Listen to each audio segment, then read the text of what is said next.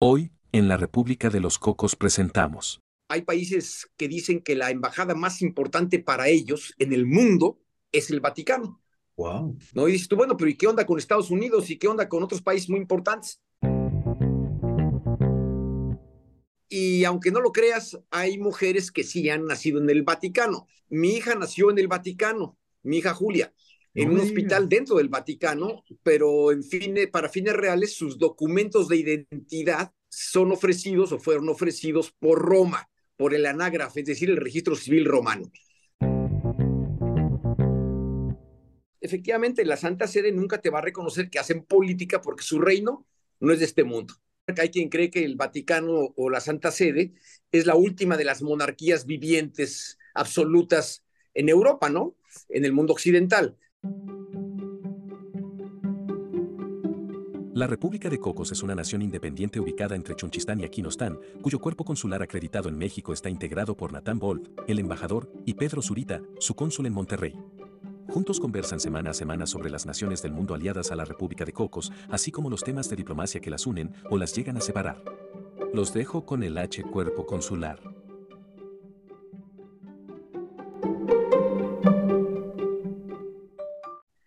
Sushipe quaeso novo eventui republique coconotarum, y que significa, para aquellos que no están muy versados en el latín, que oficialmente les doy la bienvenida a un episodio más de la República de los Cocos. Este, ya saben ustedes, es el espacio donde ustedes y nosotros conversamos sobre países que se oyen poco en las conversaciones de siempre o que los analizamos desde una perspectiva diferente, como es el caso justamente hoy. Yo soy Pedro Zurita, el cónsul cocotero en Monterrey, y con mucho gusto les presento al embajador de la República de los Cocos en Ciudad de México, Natán Wolf.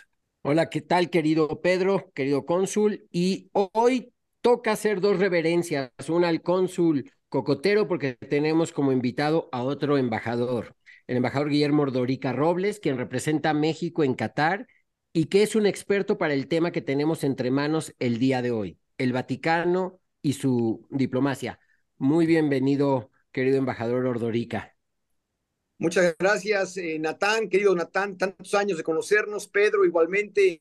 El embajador Ordorica es miembro del Servicio Exterior Mexicano y ha sido también embajador ante Rumania, cónsul en McAllen, Boise, director general adjunto en la Cancillería para América del Norte, para África y Medio Oriente, asesor del secretario de Relaciones Exteriores, delegado mexicano en diversos organismos internacionales.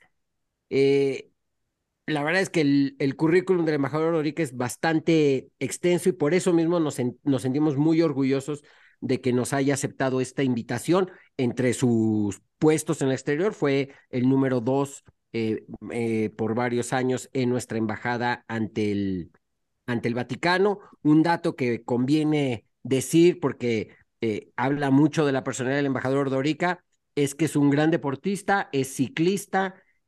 si luego lo sigue uno en redes sociales, ve uno que hasta en Qatar con el calor se la pasa dando la vuelta en la, en la bicicleta y estamos contentos de que nos aceptó la invitación para hablar de eh, la diplomacia vaticana. El embajador Ordorica no solo estuvo adscrito en la Embajada del Vaticano, sino que además es un estudioso académico sobre el Estado Vaticano y su diplomacia desde fines del siglo XVI a la actualidad. Bueno, hasta su tesis de doctorado en ciencias políticas que la hizo en Bucarest es justamente sobre ese tema. El Papa Juan Pablo II lo condecoró como caballero de la Orden de San Gregorio Magno en grado de comendador Así que como ayer puse en Twitter y en Instagram, algo creo que le sabe a este tema. Y como dijo el embajador Wolf, pues este, resulta que Guillermo Ordórica además fue campeón nacional de ciclismo de ruta en el 76, o sea que pues también luego vamos a platicar de, de ciclismo en el Vaticano. Muchísimas gracias, embajador. Muchas gracias, eh, Natán y Pedro, y pues listo para abordar este tema que en efecto si me dejas nada más hacer una primera reflexión y después tú me dirás, un tema que tiene que ver con un sujeto sui generis de derecho internacional, que es el Estado Vaticano, que en realidad tiene como nombre oficial la Santa Sede, conocido como Estado Vaticano porque se localiza en la colina vaticana eh, en Roma, un poco como si le dijéramos a la Ciudad de México la ciudad de la Náhuac no porque es en el Valle de Anáhuac, algo así es, pero el nombre oh. oficial es Santa Sede. Un dato importante porque la gente se hace bolas que qué es el Vaticano, que si es la Santa Sede, en fin, y, que no les queda claro tampoco qué condición tiene el Papa. El Papa tiene una doble cachucha, tiene la cachucha de jefe del de Estado de la Santa Sede y como tal es como si fuera un presidente, un primer ministro, más bien se parece a un rey, ¿no? O a un monarca. Hay quien cree que el Vaticano o la Santa Sede es la última de las monarquías vivientes absolutas en Europa, ¿no? En el mundo occidental.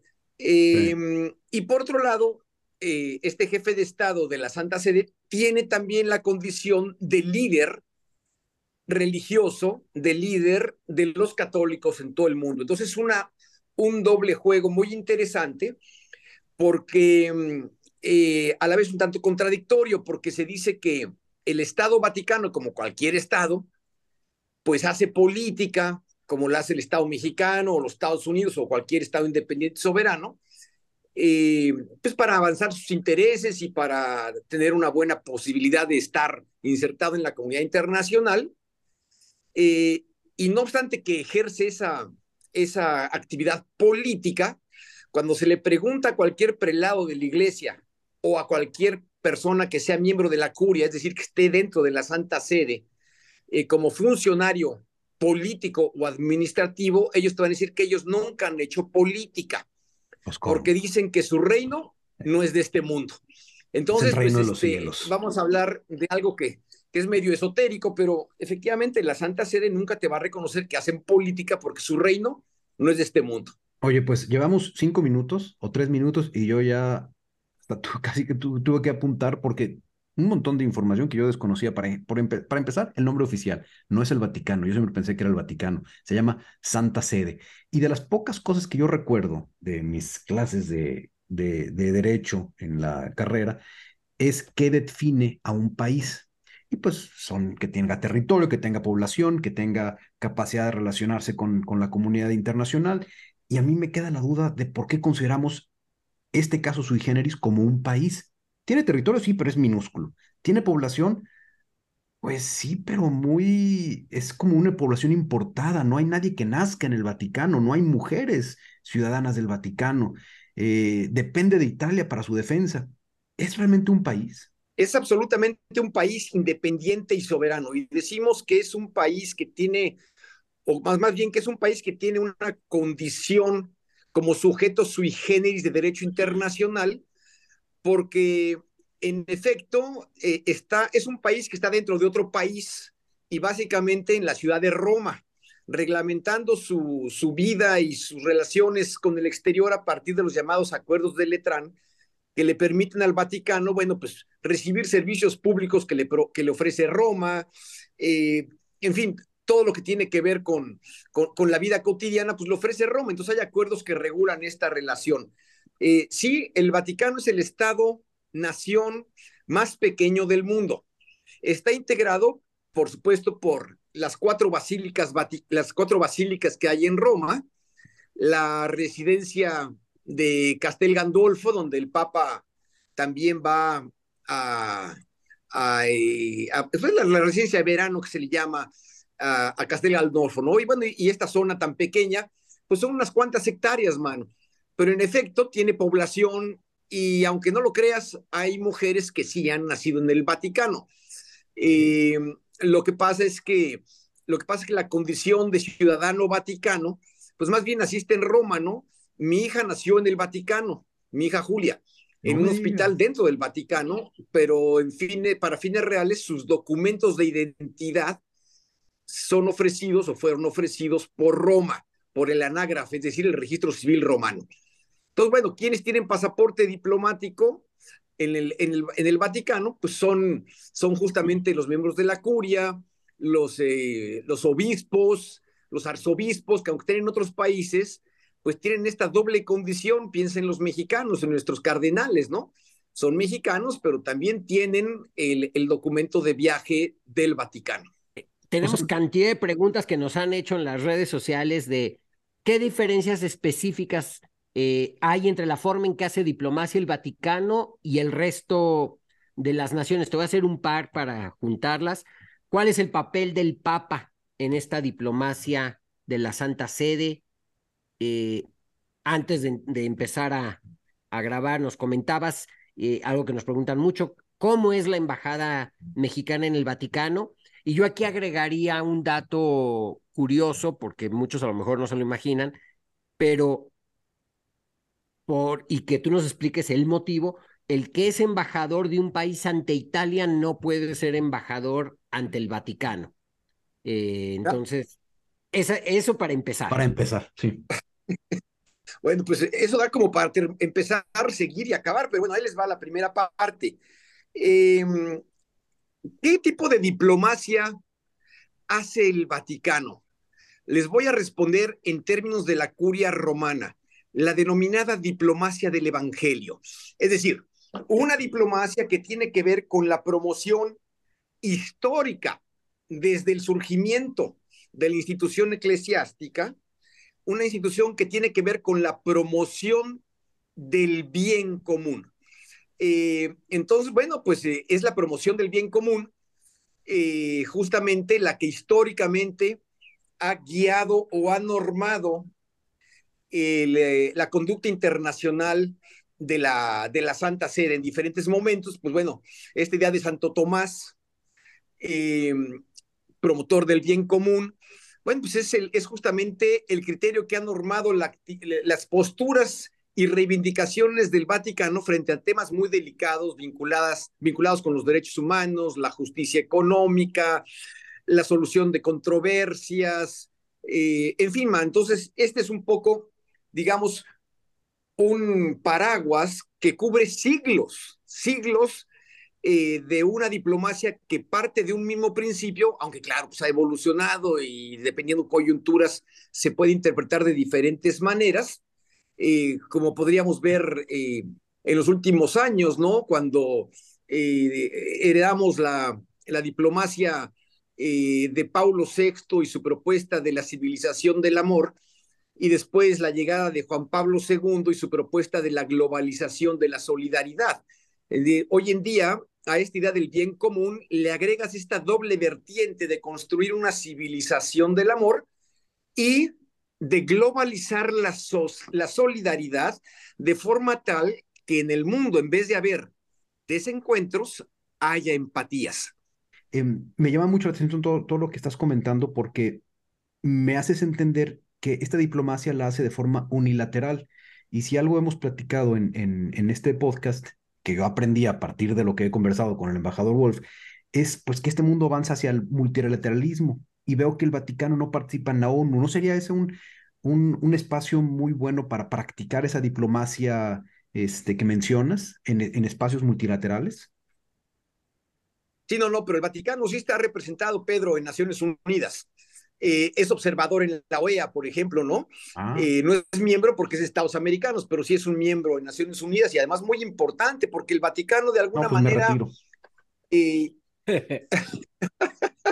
de alguna manera el Vaticano pues tiene una posición que lo que busca es influenciar o normar la adopción de instrumentos jurídicos o, de normas de derecho internacional por parte de la comunidad internacional en Naciones Unidas en la forma del derecho positivo, eh, de forma tal que no sea contradictorio o no se aleje demasiado del derecho natural.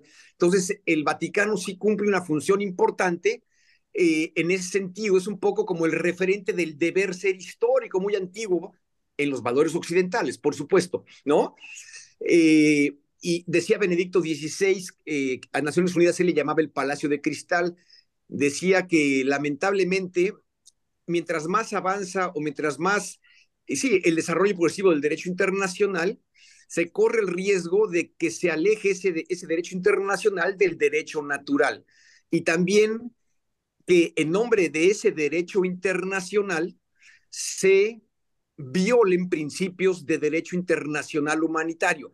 Es decir, hay, todo un conglomerado de, de, temas y de planteamientos que no son de fácil digestión, pero que te hablan de, de una presencia importante que además responde a una responsabilidad autoasignada por el Vaticano, que mm. es la de ser referente de la moral internacional. Y la moral es fuente de derecho. ¿Y, cómo lo reciben los países que son eh, musulmanes o budistas? ¿Cómo reciben estas, em, pues esta diplomacia vaticana basada en su, en su moral? Pues muy bien, mano, aunque no lo creas, porque las tres religiones son las abrámicas, ¿no? Las monosifitas antiguas, desde Zaratustra, cristianos, judíos y musulmanes. En realidad somos primos hermanos en la fe. Eh, yo no me voy a meter al tema de las religiones porque no quiero hablar de dogmas. Eh, siempre estos temas te llevan sin querer al dogma, pero no, mi intención no sería esa. Entonces, eh, te voy a poner solamente un ejemplo para que veas cómo la reciben. Cuando fueron los ataques del 9-11, del 9-11, el presidente Bush eh, Jr., por supuesto, pues eh, reaccionó de una manera pues, muy emocional y además muy entendible frente a la tragedia que había ocurrido en las dos torres eh, gemelas en Nueva York y calificó de inmediato al Islam con terrorismo, ¿no? Haciendo una generalización pues bastante, bastante injustificada, ¿no? Porque exacto, y visceral, bueno, pues, emocional, ¿verdad? Y hay quien dice que Juan Pablo II le dijo al presidente Bush, se equivoca usted, el Islam, el judaísmo y el cristianismo son religiones de paz. Entonces, hay también quien cree que si bien la respuesta de Estados Unidos pues, fue Afganistán y Irak y todo lo que siguió, fue, pues, fue muy violenta y en algún casi unilateral, no fue unilateral, pero casi unilateral y escapó al control de Naciones Unidas, podría haber sido peor de no haber sido por este comentario que le hizo el Papa a George Bush. Entonces, eh, hay, hay, esta coincidencia, ¿no? Además de que Juan Pablo II, y eso hay que reconocérselo, fue un gran promotor del diálogo interreligioso y fue el primer papa en la historia en visitar una mezquita, en este caso, una mezquita, perdón, una sinagoga, en este caso la sinagoga de Roma. Entonces, esto nos habla de, de una disposición de apertura, de tolerancia, de respeto eh, que está promoviendo la, la fe católica, eh, la fe cristiano-católica en el mundo.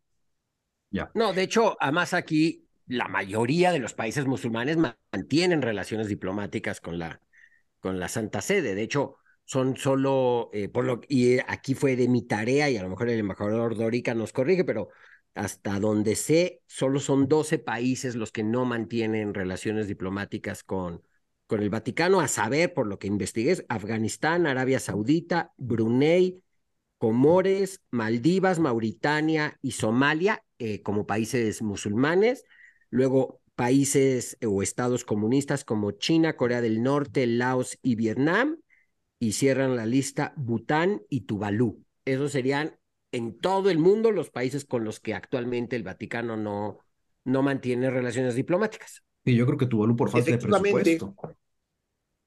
No, no, bueno, pero eh, efectivamente lo que dice el embajador de los Cocos, Nathan Wolf, tiene toda la razón. ¿Por qué? Porque, eh, bueno, la universalidad de la representación diplomática vaticana o de la Santa Sede en el mundo, es un objetivo que se planteó Juan Pablo II de manera deliberada a partir de la caída del muro de Berlín. Yo diría que desde antes, porque él toma, él asume el pontificado en el 79, después del, segundo conclave, el primero fue Juan Pablo I en el mismo año, ¿no? Eh, pero bueno, Juan Pablo II, Juan Pablo II se plantea el objetivo de tener una representación diplomática en cada uno de los países del mundo, claro, donde sea posible. algunos no lo, no, no ha sido el caso, ¿no? Pero son unos cuantos, siendo que antes de Juan Pablo II, pues la lista era tan muy larga. Había muchos países que no tenían relaciones con el Vaticano. Y Juan Pablo II sí. Incluyendo México, que ese es un caso que nos han preguntado mucho, como el país con el mayor número de católicos en el mundo, pues hasta, hasta, la, hasta los noventas del siglo pasado, y qué horror porque fue en la época en la que nos conocimos y ya es el milenio pasado, este, no contábamos con relaciones diplomáticas con el Vaticano. Efectivamente, México es un caso paradigmático, ¿no? Porque somos un país donde pues, más del 90% de la población es católica, eh, un país guadalupano, ¿no? Un país cuya historia no se puede entender sobre todo la, la formación de la identidad nacional mexicana no se puede entender sin la contribución o sin el factor religioso. ¿Qué pasó en los años 90 que el, que el gobierno de, Salinas de Gortari decide establecer las relaciones diplomáticas con, con, con, el Vaticano? ¿Qué cambió? Bueno, lo que cambió fue el mundo. Eh, se cayó la, el, muro de Berlín, el Vaticano, por supuesto, en esta deliberada intención de Juan Pablo II de posicionarlo de forma tal que sea un referente, como decía yo hace un minuto, de la moral internacional, pues se convierte el Vaticano, y nos guste o no, en interlocutor obligado de todos los estados.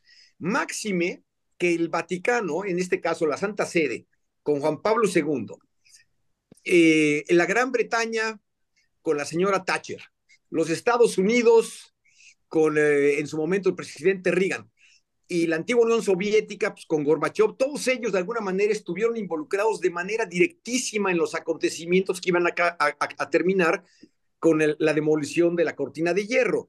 Eh, y no se podría entender la reconstrucción de Europa Oriental, no solamente de la Iglesia cristiana y católica en Europa Oriental, sino la reconstrucción de Europa Oriental después del comunismo, sin la participación de la Santa Sede. Eso es algo muy importante.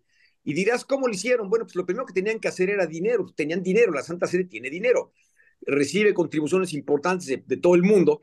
Eh, y hubo dinero para reconstruir la estructura institucional de la iglesia, hubo dinero para apoyar, en fin, y fue tan importante que incluso el movimiento que propició, por ejemplo, el cambio en Polonia, que encabezó Lech Walesa, Solidaridad, Solidarnosc, fue ni más ni menos que el argumento utilizado por el Vaticano para oponer a nivel global a la lucha de clases. Ahí donde hay una, una sociedad solidaria, no puede haber confrontación de clases, no hay lucha de clases.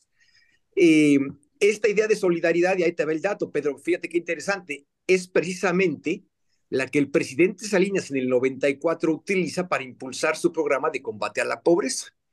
Ajá. Entonces, esta idea de que somos corresponsables gobierno y sociedad para superar nuestros problemas y nuestros retrasos y todo lo que tú quieras, ¿no?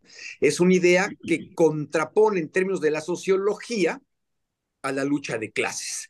Eh, y bueno, pues Salinas se acerca, es tu pregunta, Salinas eh, ve el momento de acercarse a la, a la Santa Sede, menos como iglesia, ¿no? Porque por supuesto el Estado mexicano es un Estado laico donde hay separación iglesia-Estado, y ahorita hay que ver qué es eso de laico, porque la gente no entiende qué significa lo laico, pero bueno, donde hay separación iglesia y Estado, pero había que tener una interlocución diplomática con uno de los principales actores del mundo de la posguerra fría. O sea, como decimos eh, eh, en inglés, like it or not, había que tener relaciones con, con el Vaticano. O sea, es, un es como si me dices que, que rompemos relaciones con los Estados Unidos. Es imposible.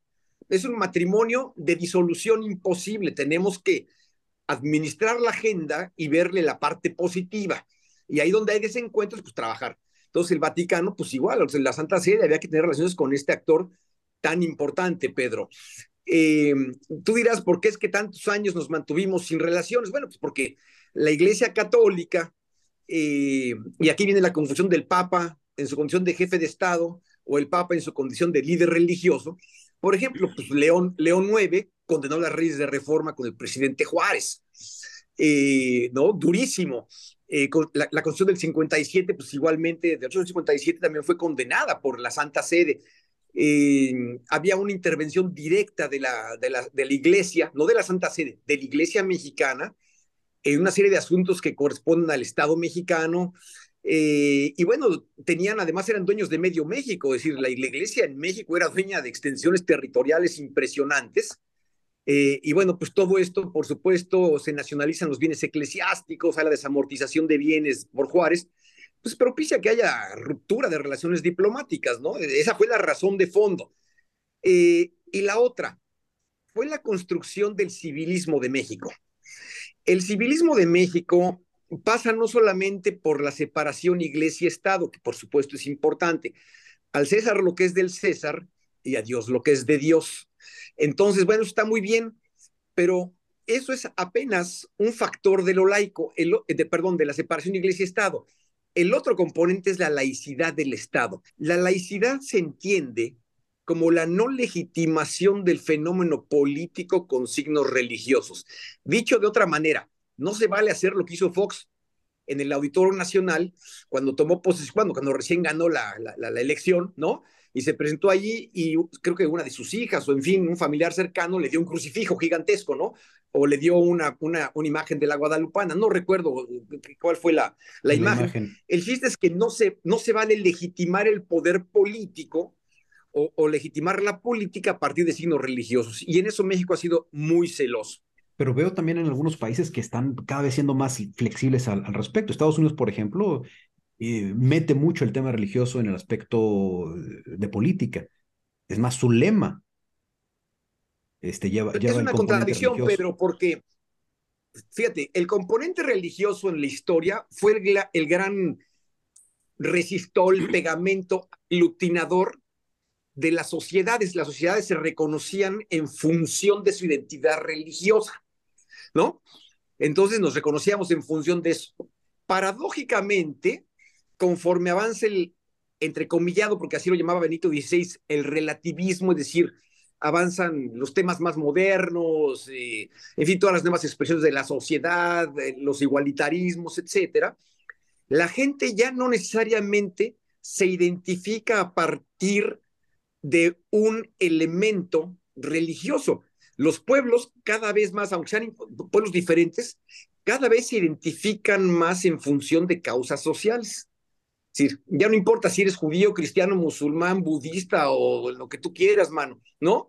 Nos identificamos en función de los derechos humanos, en función de, de los derechos de minorías, en función de lo que tú quieras, ¿no? Del combate a la pobreza, de la justicia social, del acceso a la medicina, yo qué sé nos identificamos en eso. Entonces, el componente religioso se ha perdido como aglutinador o como resistol, por llamarlo así, de la identidad de los pueblos. Antes, pues Europa era cristiana, ¿no? Ahí está el gran debate en, Europa actualmente.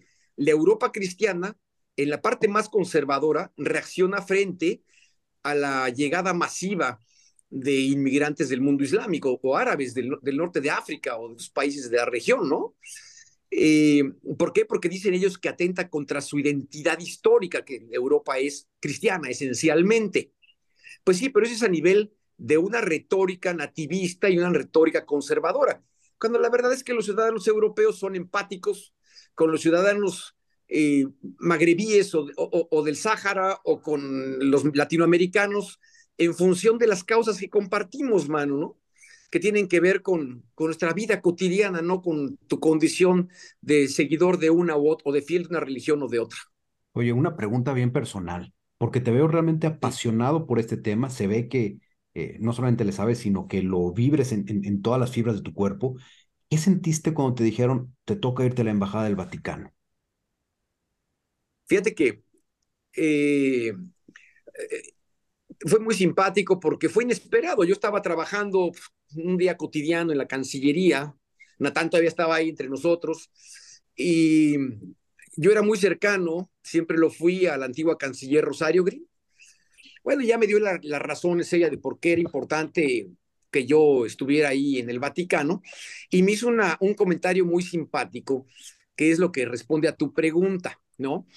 Eh, ella me dijo, bueno, pues te vas a ir al Vaticano a un lugar donde la diplomacia es dos veces milenarias y donde, y donde se gobierna con las faldas. Claro, se refería a las faldas de los obispos, de los sacerdotes, los las sotanas, sotanas, pero ella lo decía en el, segundo, en el doble juego de sus faldas porque ella era la canciller, ¿no? Entonces, bueno, pues que sentí mucha emoción, mano, ¿no? La verdad fue inesperado, pero fue un traslado muy hermoso y lo disfruté mucho. Eh, Natán me fue a saludar allá, estuvimos con la familia, en fin, la pasamos muy a gusto.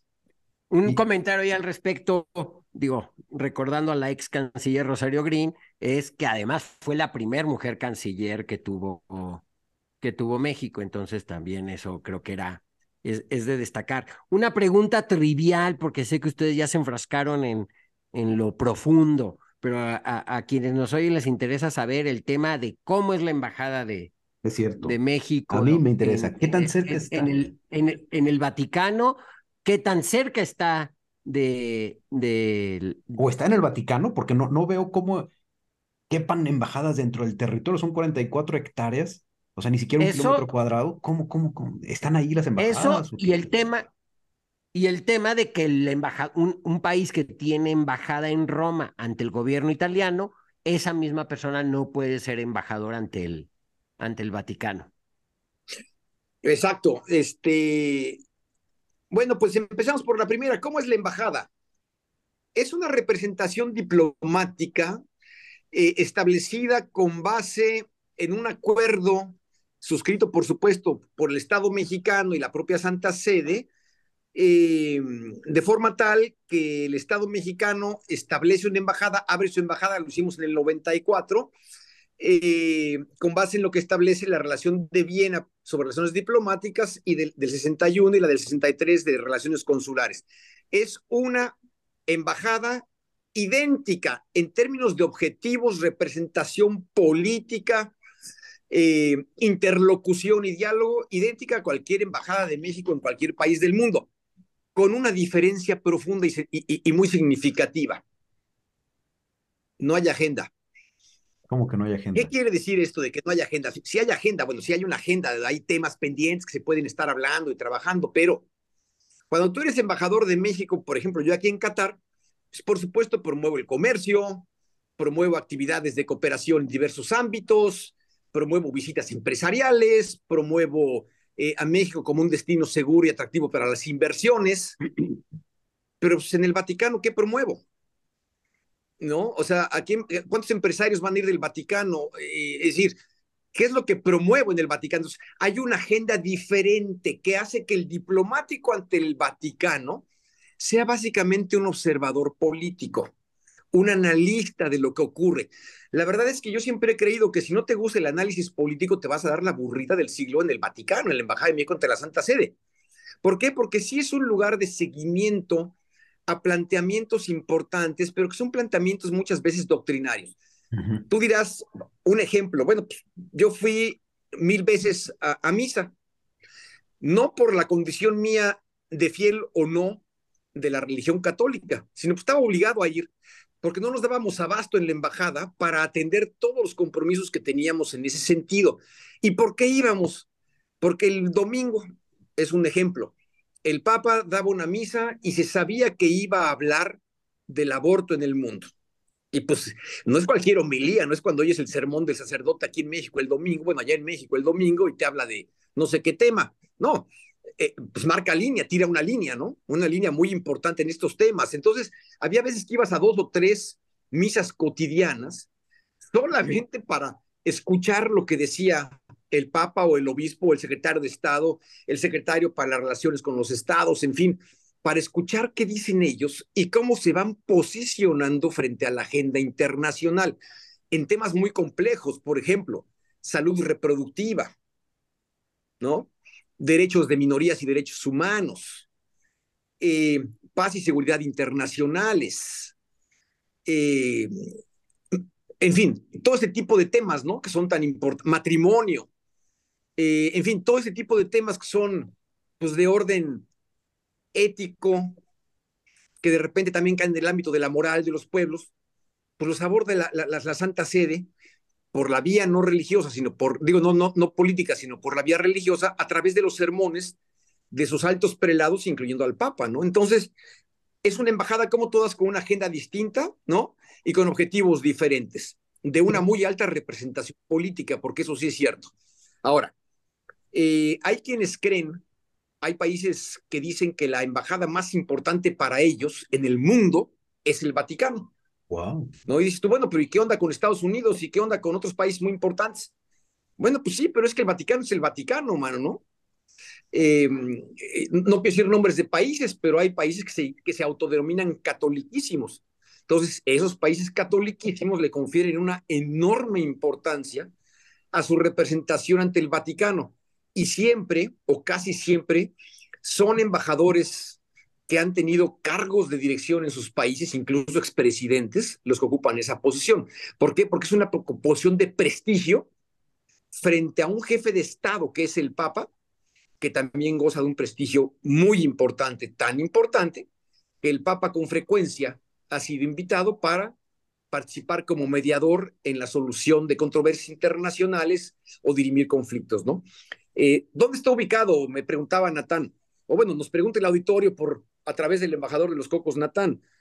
El Vaticano o la Santa Sede, pues la, la Plaza de San Pedro, si la vemos de frente a, la Basílica Vaticana, la Basílica de San Pedro, frente a la columnata del Bernini, que son todas las columnas que rodean la plaza central del Vaticano, hay en medio un, un monumento, una fuente. Si ves al lado derecho, hay una calle que se llama Cola di Rienzo. A cuatro cuadras de ahí está la Embajada de México ante el Vaticano, pero está en territorio romano. Ajá. Una relación, por supuesto, esa, presencia es imposible, como decías, Pedro, que en menos de, en cuarenta y tantas hectáreas, pues tengas además metidas ahí embajadas de todos los países del mundo. Es imposible, no caben. Entonces, esa relación justamente es la que está regulada, o esa presencia dentro de Roma, por los acuerdos del Letrán, en términos de privilegios, inmunidades de jurisdicción civil, criminal, policíaca, etcétera, ¿no? Es un acuerdo de sede, de alguna manera. Eh, y bueno, el Vaticano establece un requisito para, para las representaciones diplomáticas eh, ante ellos, y es que sea una representación diplomática y consular independiente a la del país en cuestión frente a Italia. Pero pueden Entonces, compartir espacios eh, pues, ¿no? O, o, no. O sea, no, no, no, no, no, no, no, no, Ni siquiera compartir espacio. No. Okay. no lo único que compartes es la ciudad de Roma, okay. pero no compartes nada más. No, no, son dos representaciones diplomáticas diferentes. ¿no? Es como la misión de México en la OEA, en Washington, y la Embajada de México en Washington. Son dos entidades diferentes en la misma ciudad a unas cuantas cuadras. Bueno, y supongo que habrá países cuadras, pero... con, con, poco presupuesto que, que prefieren tener embajada en el Vaticano y no tienen quizá en Italia. ¿Será el caso? Eso no te lo podría responder, no, no lo sé, pero lo que sí te puedo decir es que, que, que tendría que conocer casos muy particulares, pero sí te puedo decir que el Vaticano es un interlocutor obligado de las relaciones internacionales de hoy y es un, pues si no un error, sí cuando menos un, un cálculo político poco afortunado no tener relaciones con el Vaticano. Claro, claro. Yo lo que leí haciendo mi tarea es que para casos como los que menciona Pedro, es que hay unos luego optan por no tener embajada en Italia ni en el Vaticano, pero entonces sí el embajador de tal país, por ejemplo, africano del Caribe en París, ese sí puede ser concurrente ante Italia y ante el Vaticano. Ah, okay. Exacto, eso sí, se, eso sí se puede. Las concurrencias sí se pueden, pero pero saber si tienen ahí o no la embajada, eso sí ya no sé, pero efectivamente, como dice Natán, las concurrencias así son. Y también la Santa Sede tiene sus concurrencias. Entonces, aquí en Qatar no hay embajada de la Santa, de la Santa Sede, pero sí hay una concurrencia con un país cercano. Entonces, hay este tipo de, de situaciones, ¿no? ¿Y hay embajadas eh, que, que sí estén dentro del territorio? ¿Hay alguna? ¿Cómo? ¿Hay alguna embajada ¿En dónde? que sí esté en el Vaticano? No, no, ninguna. De ni, no ninguna. Ninguna. ninguna, ninguna. No, no, no, no. No, no, no, no caben, mano, no caben. Oye, lo que me sorprendió. No hay territorio suficiente. Para... Sí, precisamente por eso me, me, me, sorprendió lo que les, los que les quiero comentar.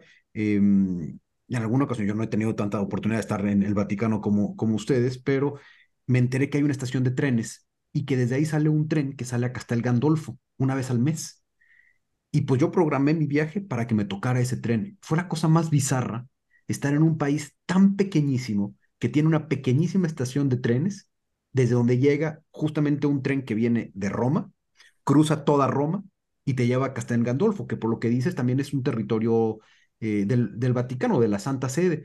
De las cosas más raras, dentro de un país tan conocido y tan famoso, estar en una estación de tren en un pequeñísimo espacio como el que tiene eh, esta nación. Y es un tren que cuando atraviesa, no es muy lejos, de ahí a, a, a Castel Gandolfo no es muy sí. lejos. Sí. Eh, es un tren que, por supuesto, eh, sale de un país extranjero, que es el, la Santa Sede, para llegar a su propio país, en este caso, una posesión de su país, que es extensión del territorio, que es el Palacio de Verano de Castel Gandolfo, en las colinas de Nemi, en Roma. Eh, y paradójicamente también es interesante señalarlo, Pedro. Eh, el Estado Vaticano, decías tú que sí tiene población, tiene territorio y tiene gobierno, pero también tiene timbre postal y tiene el ávaro patrio, o sea, también tiene bandera nacional. Entonces, pues cumple con los atributos del Estado. Oye, pues este, yo sí he aprendido cantidad de, información, pero creo que también hay que hacer espacio para la parte controvertida del, del Vaticano. Em, por ejemplo, e, esta participación en la agenda del Vaticano, que a veces se siente como eh, intervención en los asuntos internos de estados independientes. ¿Cómo se aborda eso? Eh, ¿Cómo es que la opinión del Vaticano llega a pesar y, y pudiera ser que estuviera eh, metiéndose en asuntos internos? Eh, el Vaticano, por supuesto, la Santa Sede, la Santa Sede, en este caso, por la vía de la Iglesia Católica, no del Estado Vaticano, de la entidad soberana, sino por la vía de la Iglesia, pues tiene presencia global, mano, ¿no? En todo el mundo hay, hay, este, hay católicos y en todo el mundo hay, hay gente, hay obispos, sacerdotes, arzobispos, cardenales, en fin. Y ellos en sus, en sus misas, pues, tienen una opinión, mano, ¿no? Entonces tienen opinión sobre temas eh, de cada país que pueden ser importantes eh, y pues la dicen abiertamente. ¿Y por qué lo hacen? Porque efectivamente en la historia, eh, la Santa Sede, o en este caso la Iglesia Católica, siempre fue la instancia que tenía como responsabilidad dirigir, ordenar, orientar a los pueblos en los valores del cristianismo y del bien común, ¿no? Y sobre todo en los valores del derecho natural, que son ni más ni menos que los valores o los principios que recoge eh, las tablas de la ley entregadas a Moisés. Entonces, bueno, este es el, este es el, esta es la idea, ¿no? Entonces, claro, cuando tú vas a una misa en cualquier país y en ese país, en esa misa, te hablan del aborto y que el aborto la iglesia no lo acepta, ¿no? pues entonces este, tú puedes decir, bueno, pues es que este sacerdote está de alguna manera eh, emitiendo una opinión y como tiene autoridad moral el sacerdote frente a la comunidad, una, una opinión que puede ser contraria a los intereses del Estado.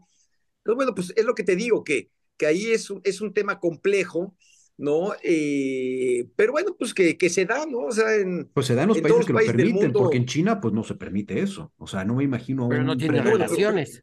No, no tiene relaciones con el Vaticano, China, mano.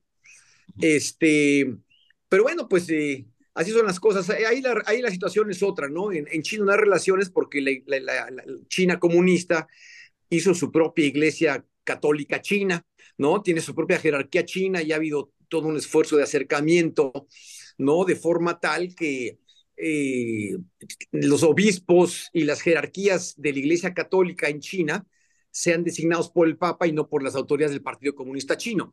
Entonces, ahí hay desencuentros importantes, pero, pero sí hay presencia cristiana católica en China.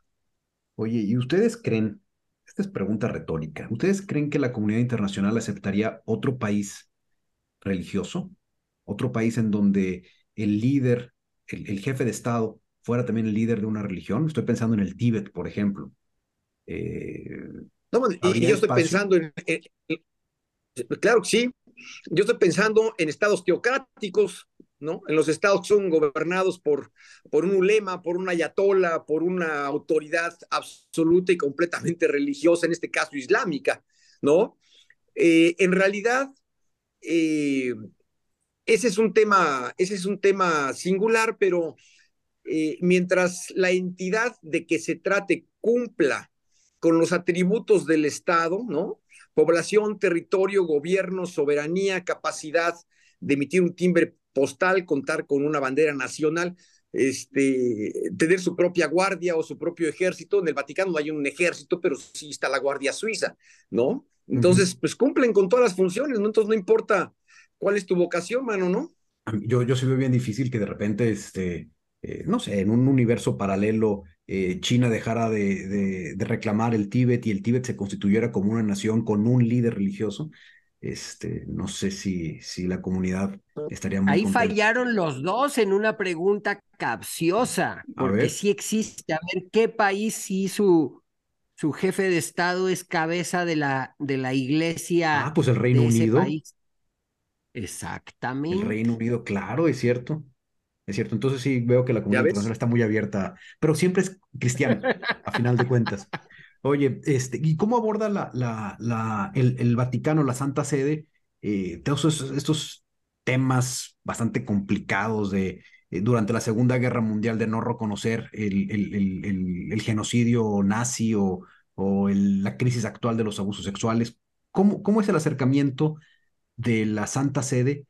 Em, pues sí, ¿cómo lo, está, ¿cómo lo está acercando y lo está comunicando y lo está viendo con los estados eh, soberanos? Hijos, es un tema muy complicado, mano. Eh, eh, el Vaticano durante la Segunda Guerra Mundial o la Santa Sede, pues el Papa era Eugenio Pacelli, Pío XII. y bueno, hay quien dice que Pío XII en realidad, en aras de preservar el patrimonio histórico, material, ¿no? Del Vaticano, o sea, que no fuera bombardeada la Santa Sede como lo fue Roma, pues este, además él había sido nuncio apostólico en Alemania, ¿no? Entonces, eh, con tal de evitar una conflagración directa hacia, hacia el Vaticano, hay quien cree que fue el Papa de Hitler. De hecho, hay un libro que se llama Hitler's Pope, pero esa es la versión la versión, digamos, malosa, ¿no? La versión tanto perversa de, de esta historia, porque el hecho concreto es que es conocida la participación de, de, mm, em, de, de, Eugenio Pacelli, de Pío XII, en beneficio de eh, una solución pacífica del conflicto, pero también trabajó de manera directa ofreciendo refugio y ofreciendo salvoconductos a gente de origen judío que estaba escapando del holocausto. En los, en los sótanos del Vaticano dicen que, bueno, pues hay en esos libros que del que te mencioné fundamentalmente, ¿verdad? Que, pues, bueno, Pío XII de alguna manera fue muy militante en la protección a, las personas que eran víctimas del holocausto. Ahora, también hay quien cree que dice, hay quien cree que podía haber hecho mucho más. Pues, en fin, mano, yo no estoy ahí, no estuve ahí, no había nacido, pero el hecho es que es un tanto injusto este planteamiento. Tan injusto que Juan Pablo II propuso a Pío XII para ser santo de la Iglesia Católica. Y precisamente por esta controversia frente al holocausto, pues su proceso de canonización pues, está medio congelado, como que no avanza, ¿no? Porque es un tema muy polémico, ¿no? Un tema muy polémico. Oye, dos preguntas más. A ver, eh, digo, seguramente habrá más, pero esas se me hacen muy, muy, muy, muy directas y peculiares. Este Juan Pablo BJ pregunta si hay un cementerio donde se entierran a los papas o se los llevan a sus países. No, bueno, este, eh, a sus países, pues nada más serían, en este caso, eh, Juan Pablo II a, a, Polonia, Benedicto XVI a Alemania y en su momento eh, Francisco a Argentina, porque todos los demás eran italianos, ¿no? O sea, estarían enterrados, sepultados, están sepultados como papas, no en, no, en, no, en, no en cualquier cementerio en Italia o en Roma, no, están sepultados en los sótanos, eh, Natán los conoció de la Basílica Vaticana, ahí están las tumbas de los papas, mano, ¿no?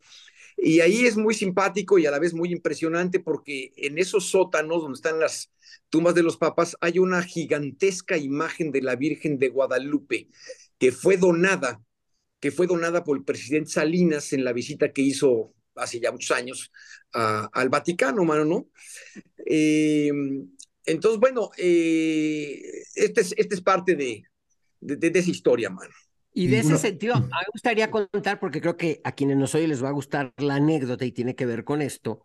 Eh, cuando Carol Boitilia, ya Papa Juan Pablo II, eh, recibe por primera vez, y aquí hay diferencias, pero eh, en el judaísmo existe el gran rabino, pero es una figura completamente distinta a lo que se conoce como el Papa, pero en su primer reunión con él, el, el gran rabino del Estado de Israel de ese entonces, Meir Lau, le cuenta al Papa Juan Pablo II eh, la historia, una anécdota de un niño judío que sus padres son asesinados durante el, el holocausto nazi y es adoptado por una familia católica. Y esta familia católica recurre al párroco de las, de, del pueblo para preguntarle este, cómo deberían de educar a este niño y el párroco del pueblo les dijo que pues el niño era judío y que sus padres hubieran querido para ese niño una formación judía y bla, bla, bla. Y cuando termina la anécdota, el gran rabino Meir Lau le dice a Juan Pablo II que ese párroco era Carol Boitilia y que ese niño al que él pidió que sus padres lo, lo sus padres adoptivos lo mantuvieran en el judaísmo, eh, era Meir Lau, que llegó a ser el gran rabino del Estado Oye, de qué Israel. buena está esa historia. Eh, deja, deja contarte, Natán, a propósito de eso. eh, hay quien dice que Juan Pablo II, de manera deliberada, ha buscado la cristianización, o bueno, buscó la cristianización del holocausto. Por ejemplo, en el caso de esta niña Stein, una niña judía que fue víctima del, de- del campo de concentración en Dachau, eh, en fin, ella murió, pero durante su cautiverio, siendo judía, se convirtió a la religión católica.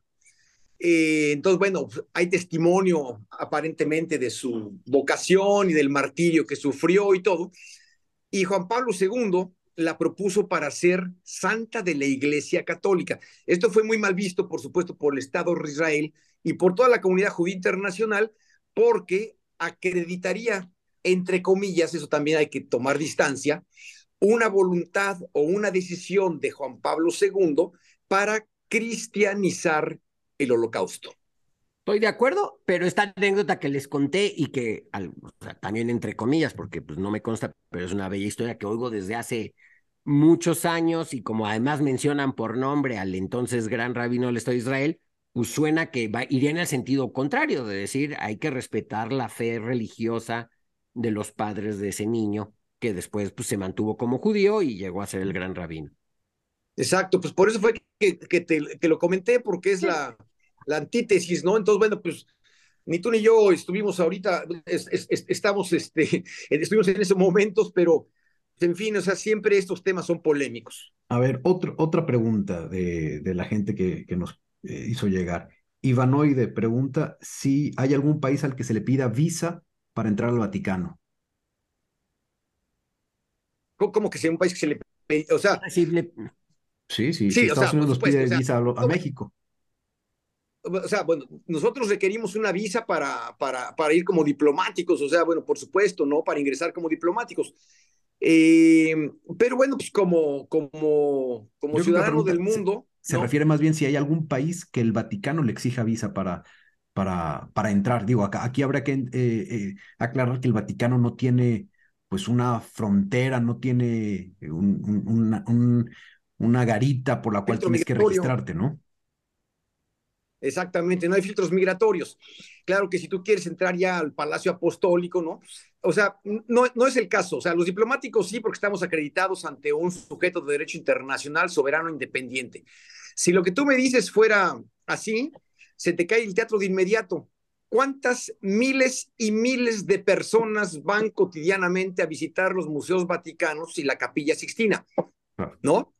Para eso tendrías que tener una visa, pues, Absurdo. ¿no? O sea, no, no, no hay tal cosa. Claro. Este, pues, miren, llevamos ya casi una hora. Yo creo que aquí hay tema. Este, yo estoy aprendiendo, es una maestría para mí esto, ¿eh? Hagan de cuenta. Yo estoy aprendiendo como, como si estuviera en Stanford, pero pues hay muchas cosas que se van a quedar pendientes. No sé si eh, el embajador se animaría a otro episodio para seguirle con Otro día tema. más adelante lo volvemos, lo volvemos a invitar, ya que ya nos conoce y ya le dimos visa para la República de los Cocos, podemos, este, ya lo tenemos acreditado, podemos invitarlo en una futura ocasión. Que son difíciles esas Yo visas, ¿eh? feliz, La República yo, de Cocos oye, feliz de la vida.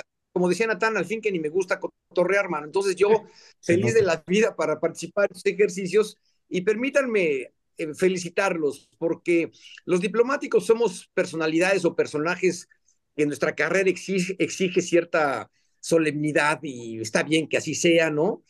Eh, pero también estos esfuerzos que ustedes, como los de ustedes, nos acercan a la gente, acercan estos temas complicados que no son del conocimiento público generalizado a la gente y de una manera muy sencilla, muy entusiasta, muy, muy, muy relajada.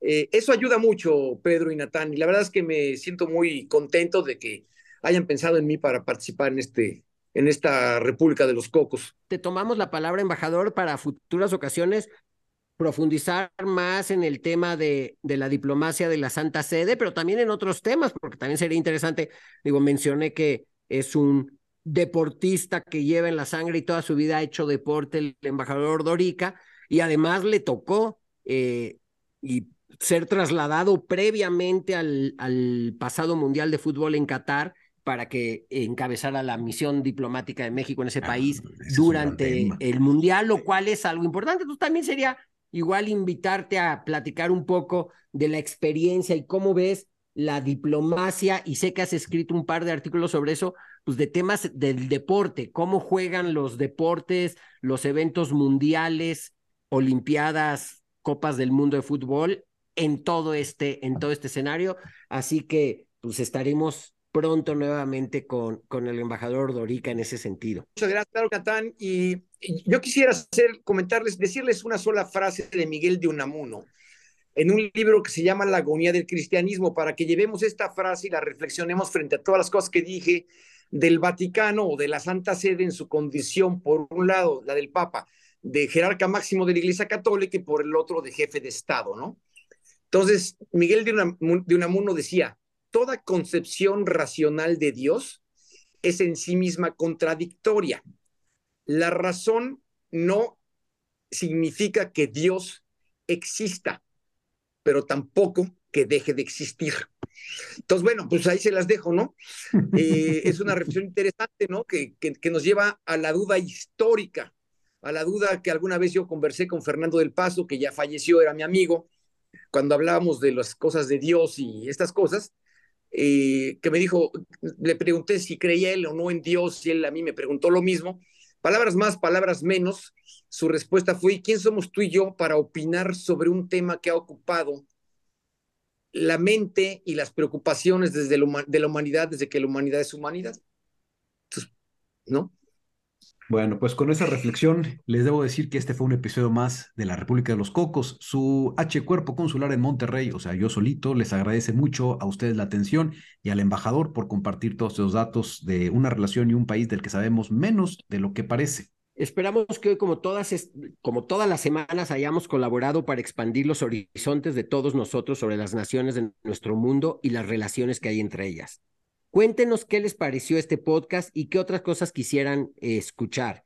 Ya ven que al cónsul Zurita y a mí se nos puede ir una hora hablando de países, geografía, relaciones internacionales y anécdotas de viajes y embajadas, pero son exactamente sus comentarios, preguntas y sugerencias los que nos permiten acotar y llegar al meollo del asunto.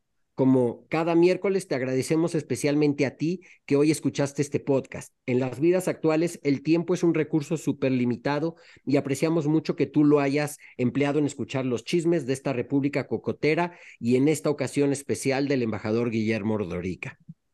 Y si les gusta nuestro podcast, compártalo con quien más confianza le tengan, especialmente con esa amiga bien ñoña que ya sabía que el nombre oficial del Vaticano es Santa Sede, que yo me acabo de enterar o con ese amigo Hiperner, que ya sabía que en muchos países el embajador del Vaticano es considerado el decano del cuerpo diplomático. Si no sabes qué es el decano, tienes que oír el episodio 22 del argot diplomático, Baleatis. Nathan Wolf fue diplomático de carrera por más de dos décadas. Fungió como embajador mexicano en Singapur concurrente en Brunei y Myanmar. También fue cónsul general en Minneapolis, St. Paul y tuvo diversas posiciones en Cancillería en Ciudad de México, Montevideo y Washington. Estudió mercadotecnia en el TEC de Monterrey y una especialidad en relaciones internacionales. Actualmente labora en el sector privado y hace este podcast como terapia semanal. Pedro Zurita es economista también por el TEC de Monterrey y la Universidad de Warwick en el Reino Unido. Pero nunca trabajó como economista. Por el contrario, se ha dedicado a viajar por el mundo con especial atención en los países más peculiares, como Somalilandia, Groenlandia, Mali, Corea del Norte o Samoa.